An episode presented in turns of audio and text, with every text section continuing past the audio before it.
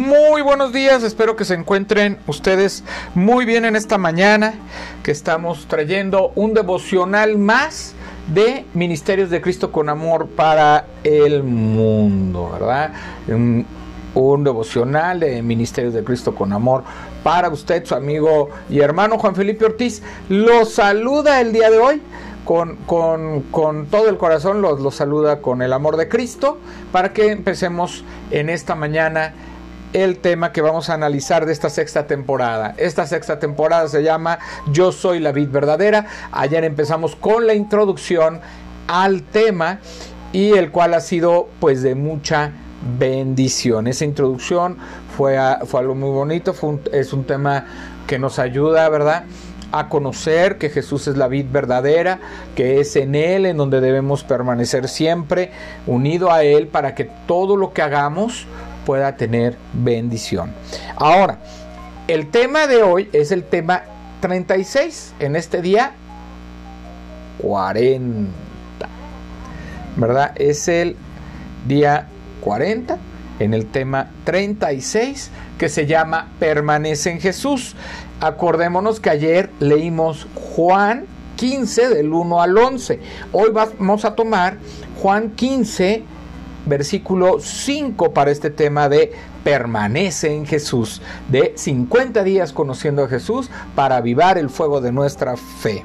Hoy estamos, este, estamos iniciando con el primer tema que es permanece en Jesús. Dice la palabra de Dios en Juan 15:5, yo soy la vid, vosotros los pámpanos. El que permanece en mí y yo en él, éste lleva mucho fruto, porque separados de mí nada podéis hacer. En el fútbol profesional, la lucha por permanecer y no descender a divisiones inferiores obedece a intereses económicos, el desarrollo de los jugadores y el orgullo de los aficionados. En todas las federaciones del mundo entienden muy bien lo que significa ganar y permanecer. River es demasiado grande para descender, declaraban los aficionados de uno de los clubes más populares del fútbol argentino y reconocido en todo el mundo. Pero la irregularidad en varias temporadas propició que el River Plate sufriera el golpe más duro de su historia cuando el domingo 11 de junio de 2011 en su estadio monumental de Buenos Aires con más de 50 mil espectadores, empataron 1 a 1 con Belgrano de Córdoba.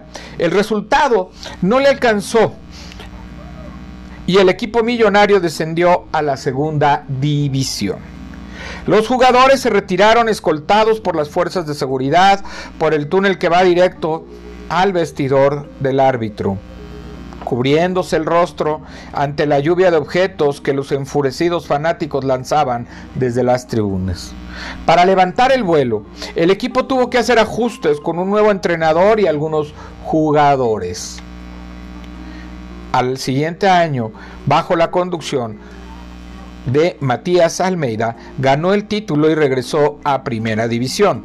Tres años después, el 5 de agosto del 2015, ganaron la Copa Libertadores en su estadio al vencer por marcador de 3 a 0 al Club Tigres de México. En el tiempo de Jesús aún no existía el fútbol. Los judíos no practicaban los deportes porque los consideraban una intrusión de la cultura griega. Los pueblos gentiles practicaban algunas disciplinas como lucha, boxeo, nado y atletismo. El apóstol Pablo utilizó estos ejemplos para alentar a los cristianos de la iglesia de Corinto a correr con persistencia.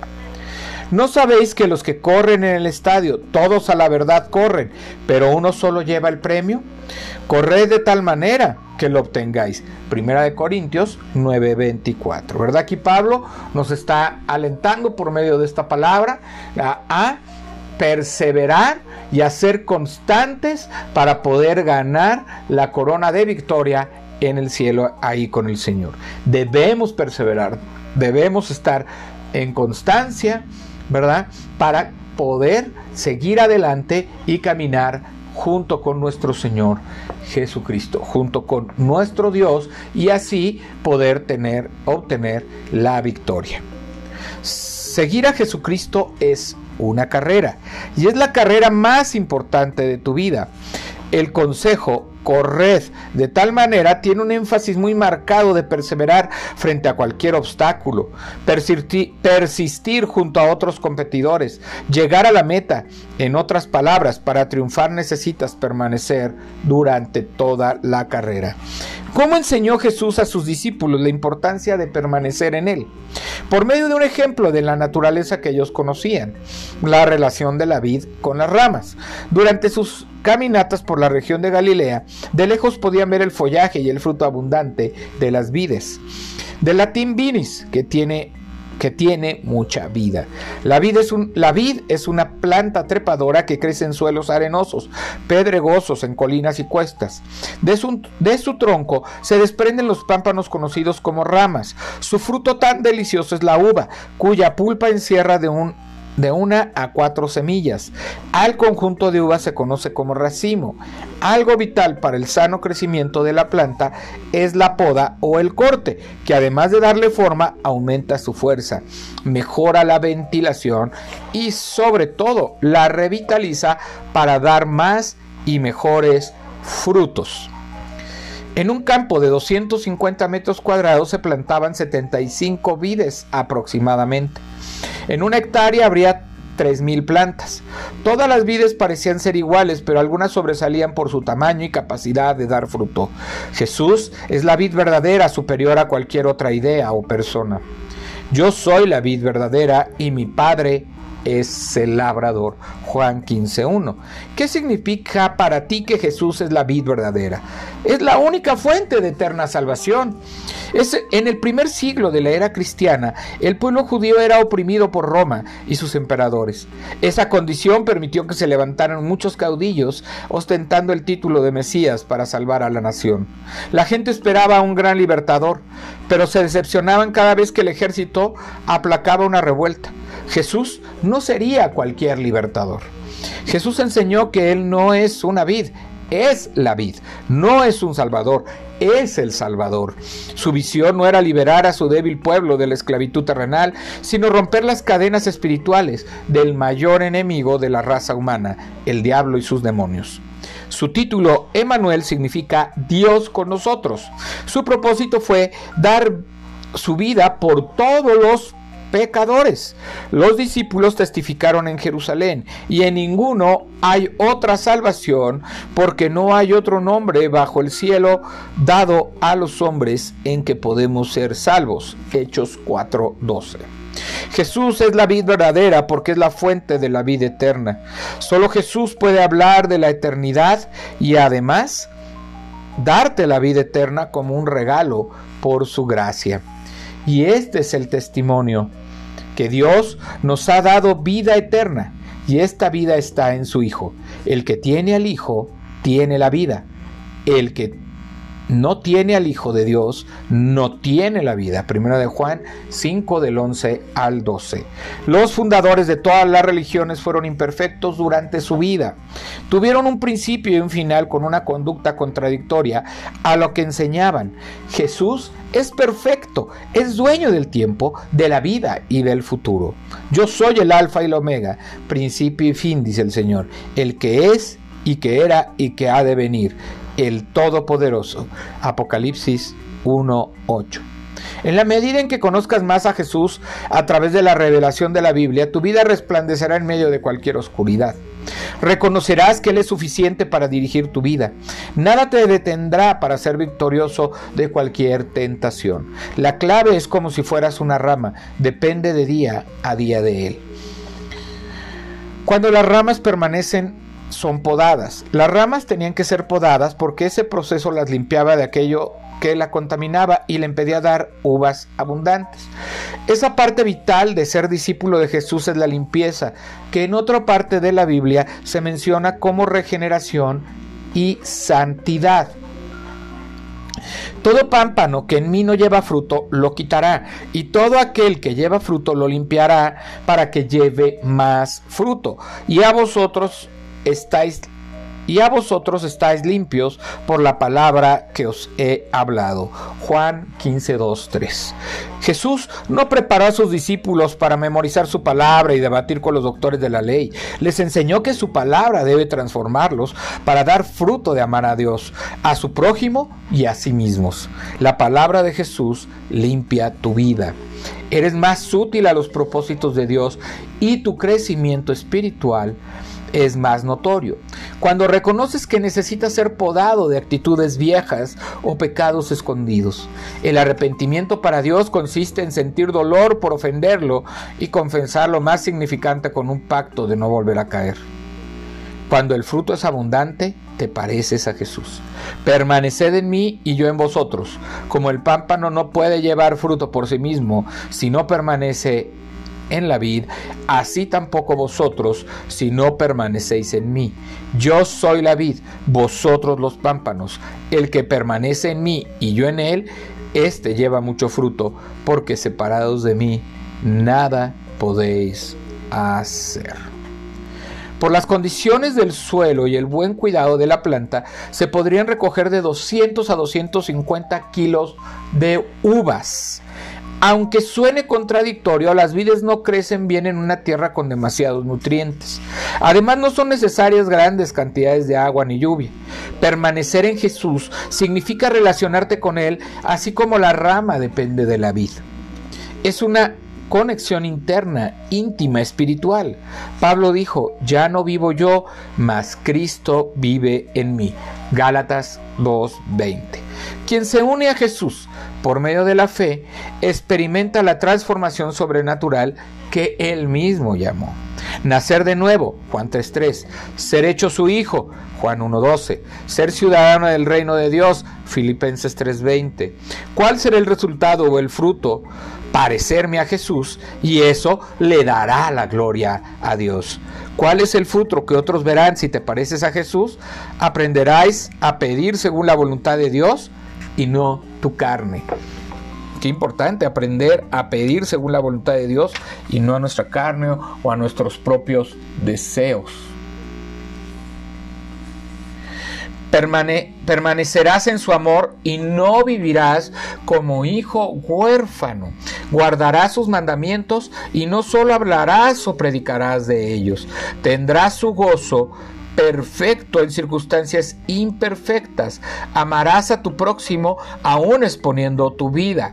Asumirás el papel de siervo aunque Jesús te tratara como amigo.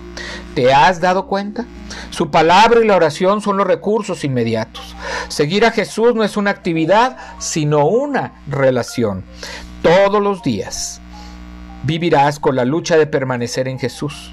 Habrá días en que te encuentres en un desierto seco y árido, con amargura y desaliento. No hagas del desierto un lugar cómodo, no te conformes con poco. Jesús diseñó para ti el gozo de la libertad. La clave es permanecer día a día en él. Hoy tienes que hacer ajustes forzosos. Tu actitud con la oración, tu actitud con la palabra y tu actitud con el pecado. ¿Cuál es tu actitud con la oración? ¿Cuál es tu actitud con la palabra y cuál es tu actitud con el pecado.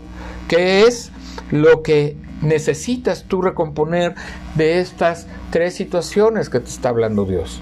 Hoy, para permanecer firmes, nosotros necesitamos, primeramente, si vas a permanecer firme, primero necesitas pertenecer, ¿verdad? A ese árbol, a esa vid que es Cristo. Es decir, arrepentirte, entregar tu corazón, recibir a Jesucristo como Señor y Salvador de tu vida, para que Él empiece a transformar y poner los nutrientes que necesitas para, para limpiar tu corazón, para limpiar tu corazón de todo pecado y que puedas ser una nueva criatura y puedas dar nuevos frutos.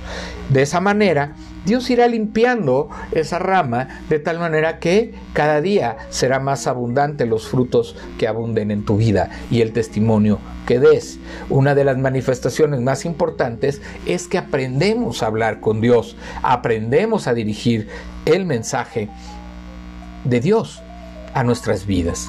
Lo que empiezas a orar en la voluntad de Dios pidiéndole que te dé primeramente sabiduría, que te ayude a caminar, que te dé la dirección necesaria para que tú puedas estar caminando sabiamente en su palabra y en su amor. Que Dios pueda seguir dándote esa esperanza, esa fortaleza, esa fe que tú necesitas cada día para estar unido a Él, recibiendo los nutrientes y produciendo los frutos de ese gran abundante amor y de esa vid que es Cristo. Si nosotros permanecemos en Él, dice que lo amamos a Él, dice que lo obedecemos a Él, guardamos sus mandamientos y podemos caminar de acuerdo a su voluntad y paz. Entonces, fíjense muy bien, hoy tenemos un reto, porque la palabra te ayuda a permanecer con vida, a permanecer conociendo cada día más la voluntad de Dios en tu vida conociendo también qué es lo que quiere que Dios, eh, Dios hacer cada día contigo y qué es lo que Dios puede permitir para que tú puedas alabarlo, bendecirlo y glorificarlo cada día de tu vida. Y que si tú en algún momento fallas, le fallas a Dios, vayas a su presencia, te arrepientes, le pides perdón y entonces puedes caminar de acuerdo a la voluntad de Él. Él va a limpiar tu pecado, te va a disciplinar y te va a mostrar un amor maravilloso y grande. Un amor que se va a manifestar cada día en tu vida y en el propósito que Él tiene para ti. Porque el Señor tiene grandes propósitos para tu vida, tiene grandes propósitos y quiere caminar junto contigo hoy y siempre. Hoy le damos gracias a Dios por este tema que ha sido muy importante. Usted permanezca en Jesús. Si usted ya está en Jesús, permanezca en Él. Sabemos que no es fácil permanecer en Jesús cada día, que cada día hay desafíos, que cada día hay problemas, que cada día hay pruebas, que cada día hay tentaciones. Pero sabemos también que cuando tenemos a Dios y permanecemos con Él y permanecemos en su palabra y en oración, en esta relación con Dios, podemos nosotros seguir caminando y seguir llenos de su espíritu de verdad en nuestra vida y poder adorarle, bendecirle y alabarle todos los días de nuestra vida. Vamos a orar. Señor Dios Padre Santo, Dios Padre Eterno, permítenos que podamos correr la carrera, Señor, sabiamente, que podamos tener esta vida verdaderamente unidos a tu caminar, unidos a tu propósito y a tu amor que permanezcamos todos los días en tu palabra, Señor, para no solamente para entenderla, para conocerla y guardarla, sino para ponerla por práctica en nuestras vidas. Que seamos hacedores de ella, Señor, para que nosotros podamos construir una, casa, nuestro hogar, nuestra vida, fundamentado en la roca que es Cristo nuestro Señor. Dios te damos gracias, Señor, porque si hay alguno aquí que no ha recibido, que está escuchando este mensaje, que no ha recibido a, tu Hijo Jesucristo como Señor y Salvador, pon un corazón dispuesto, Señor, a ser quebrantado, a ser abierto, para, para que pueda reconocer que necesita de ti, que se pueda arrepentir de esa vida vacía que ha llevado, para que pueda tener una vida de abundancia, donde se han manifestado los frutos del Espíritu y donde sea lleno por medio de su amor. Yo te pido que en cada tiempo, en cada momento, tú seas con ellos y que pueda fortalecerse tu vida, eh, tu vida en la de ellos, Señor. Que tú puedas estar ahí siempre, Señor, permaneciendo unidos a cada uno de nosotros para que podamos seguir adelante, no con nuestras fuerzas, sino con las que tú nos das por medio de los nutrientes, cómo nos alimentas para dar frutos. Te damos gracias por las bendiciones y cuidados que has tenido.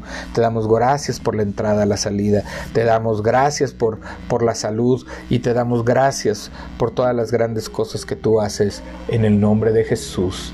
Amén. Te damos gracias, Señor, por este tiempo, por este momento de Ministerios de Cristo con amor para el mundo. Dios les bendiga, Dios, Dios los guíe, Dios los fortalezca cada día y que este martes sea de bendición para todos ustedes. Se despide su amigo y hermano Juan Felipe Ortiz. Dios les bendiga.